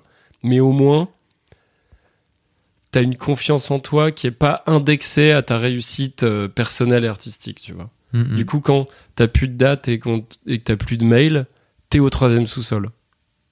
ça t'est arrivé donc? Bah bien sûr. Ouais. Ou t'as des périodes de creux. Donc c'est à toi de te dire, allez, euh, vraiment Rocky, Rocky, euh, Balboa, Balboa. genre allez, vas-y là, les vieux ils me font chier, vas-y là, l'environnement, tout se mélange dans ta tête et tu y vas, tu vois. Et tu repars. Et tu, tu, tu réapprends à être inspiré, à te dire, ah mais ça j'aime bien, à refaire une introspection de comment je fais évoluer mon son, mon personnage et tout, quoi. Voilà. Ok. Et donc ça, ça va faire une heure et demie qu'on parle? Ah merde, bah t'es dit train. hein. Ah ben non, pas du tout. Quasiment pas. Train, hein. Quasiment pas, mon vieux. En fait, on fera un nouvel épisode quand tu sortiras ton fucking long métrage. Parce qu'en fait, on n'a même pas parlé de ça. Ouais, c'est vrai, ouais. Le mec. Bah- donc tu viens, tu viens de d'enregistrer là, enfin de non, tourner. j'ai fait un court métrage. Ton premier j'ai écrit court-métrage, un long voilà. métrage, ouais. Bah parce que justement, j'ai j'ai manqué d'inspiration dans la musique. Je me suis dit peut-être que c'est une fin de cycle, tu vois. Des Mhm. fois, il y a des trucs, faut pas les forcer. hein. Euh, du coup, en attendant de retrouver le mojo en musique, euh, je me suis dit bon bah, euh, je suis intéressé par pourquoi pas une forme d'expression cinématographique. J'ai des choses à dire parce que j'aime toujours écrire et euh, j'ai- j'aime bien observer les choses et les mettre en scène après. Pour, euh, tu vois, Camelto, c'était ça, c'était une forme de patrimoine, tu vois, de glorifier euh, l'argot plus la haute culture Mm. et de mélanger les deux. Et donc très vite, je me suis dit ah, j'aimerais bien faire du cinoche. En fait, j'ai rencontré un producteur de cinéma qui était fan de Camelto On revient toujours à Camelto. hein. Aussi, ouais, en me disant ah mec, c'était trop bien écrit. Mm. Et j'étais là, ah, bah merci, mais bon, j'ai arrêté parce que quand j'ai commencé à être DJ, les gens ils pensaient que c'était une blague, C'est pas putain. tu vois. Ça, c'est la France. Obligé de ton... On est obligé de te Ouais, dans une case. Si t'es DJ, déjà le fait que je sois pas d'école roulée et que j'ai des gros pecs et des cheveux longs avec des fausses dents qui sourient comme David Guetta, déjà t'es pas un vrai DJ, tu vois. Pour plein de gens. Du coup, c'est genre c'est Caseland ici. Ouais. Du coup, euh, j'ai dû arrêter Camelto. Mon manager, il a dit euh, soit tu fais, t'arrêtes en fait. Et il a eu raison. Ah ouais, tu penses? Ah, il m'a dit t'arrêtes si tu veux être pris au sérieux, avoir des dates, les programmateurs de, de trucs, il, il faut qu'ils aient un, il faut que tu sois crédible en tant que DJ. Après, il y a eu des groupes qui ont révolutionné le truc, mais moi, mon but c'était pas de révolutionner le DJing en étant humoriste et DJ, tu vois. Ouais, je comprends. Je m'en foutais en vrai d'être humoriste. L'hu- L'humour, c'est un truc que j'adore, mais ma vraie passion première, c'était plus, c'est plus la musique. Tu vois, si je fais pas des blagues, j'en ferai tous les jours, quoi qu'il arrive. Mm. Mais si je fais pas 4 heures de musique, je suis pas bien. Ok. Mom deserves the best, and there's no better place to shop for Mother's Day than Whole Foods Market. They're your destination for unbeatable savings, from premium gifts to show-stopping flowers and irresistible desserts. Start by saving 33% with Prime on all body care and candles. Then get a 15-stem bunch of tulips for just $9.99 each with Prime. Round out Mom's menu with festive rosé, irresistible berry chantilly cake, and more special treats. Come celebrate Mother's Day at Whole Foods Market. Alors que des blagues, ça sort euh, naturellement, tu vois. C'est. euh, Bon, on en a là. dans- Enfin, non, mais voilà, c'est. c'est- Je me suis pas dit mon, mon rôle dans la vie, je préfère faire de la musique, voyager, Mm. que de faire des blagues, euh, du stand-up et tout. Mm. En plus, je trouve que tous les humoristes, ils ont l'air vraiment déprimés. Après, ils ont des problèmes avec les femmes et tout. C'est chiant, quoi. C'est- Et donc, tu et donc, as tourné ton premier court-métrage Donc, cet j'ai tourné mon premier court-métrage, ouais. Parce qu'en gros, avant de tourner un long métrage, euh, les prods, ils te disent, mec, il faut que tu passes un peu par la case. euh, Ouais, bah c'est normal, il faut fabriquer les choses. Parce que tu vas le réaliser. Enfin, tu, ouais, tu vas réaliser ton long métrage. réalise, ouais. Donc, ce qui est pas juste le mec qui écrit, quoi. Tu vas aussi. Bah normal, parce que je l'imagine dans ma tête. Dis pas normal. Il y a plein de scénaristes qui passent jamais derrière la Ouais, c'est caméra. vrai. Bah moi, il veut ça de moi, mon producteur. Il m'a dit, et moi, je me range derrière le- les conseils des gens. Ça, pareil, il y a- il y, a des gens, au bout d'un moment, quand ils, ils- quand ils kiffent qui je suis et tout, ce qui est pas évident. non, mais c'est vrai. Il faut, il faut comprendre. Et qui voient, ah putain, il y, a un- il y, y, y a un vrai un truc euh, à façonner, tu vois. Mm. Bah, je leur fais confiance. Du coup, s'il dit, ah, moi, je vois que t'es scénariste et réalisateur, bah, je, je, je, je vais pas lui dire, je vais dire d'accord, ok, j'obéis. Et donc, t'as, t'as appris. Ça, Donc j'ai appris, ouais.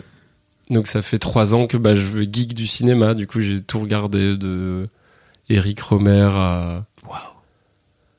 Tous les Français. Du coup, Bay. Jean Vigo, euh, Chris Marker. euh, tu, tu vois toute ma culture élitiste de cinéma que j'avais pas en fait Mm. avant.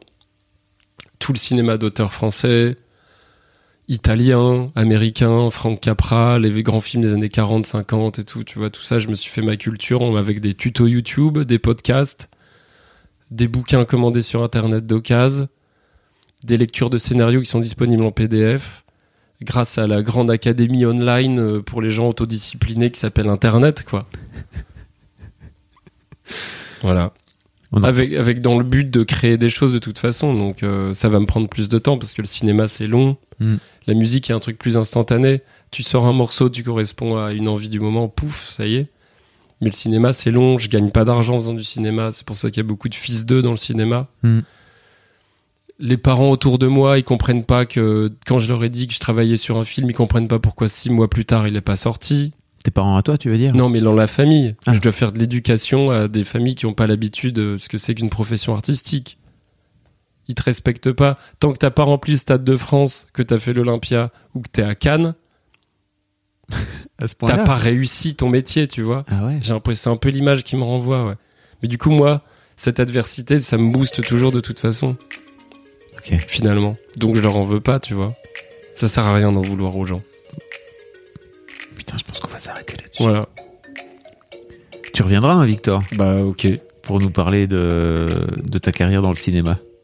J'ai tellement hâte. Peut-être que je vais me gaufrer, mais c'est pas grave, hein, je trouverai autre chose. Bah, en fait, peu importe. C'est pour moi, en fait, que tu te gaufres ou pas, c'est le chemin, il est trop intéressant. En général, quand t'as envie de faire un truc, c'est que t'as, tu vois. Surtout que t'as trouvé un prod qui. Ouais, mais je suis long quand même, je suis relou. Non, mais t'as quand même trouvé un prod euh, qui, qui- qui est connu, quoi. tu ouais, vois. ouais.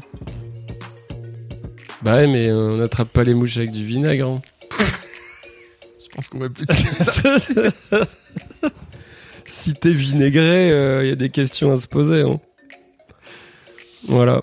Ça fait une heure et demie qu'on parle. C'est l'un des épisodes les plus longs qu'on ait fait. Mais merci beaucoup. C'était trop bien. C'était vraiment passionnant. J'espère que les gens vont, vont aimer. Je pense que les gens vont aimer. Je sais pas, moi je Oui. j'existe et puis après les gens de toute façon ils mettront des commentaires mal sur internet. Merci Victor, c'était trop cool.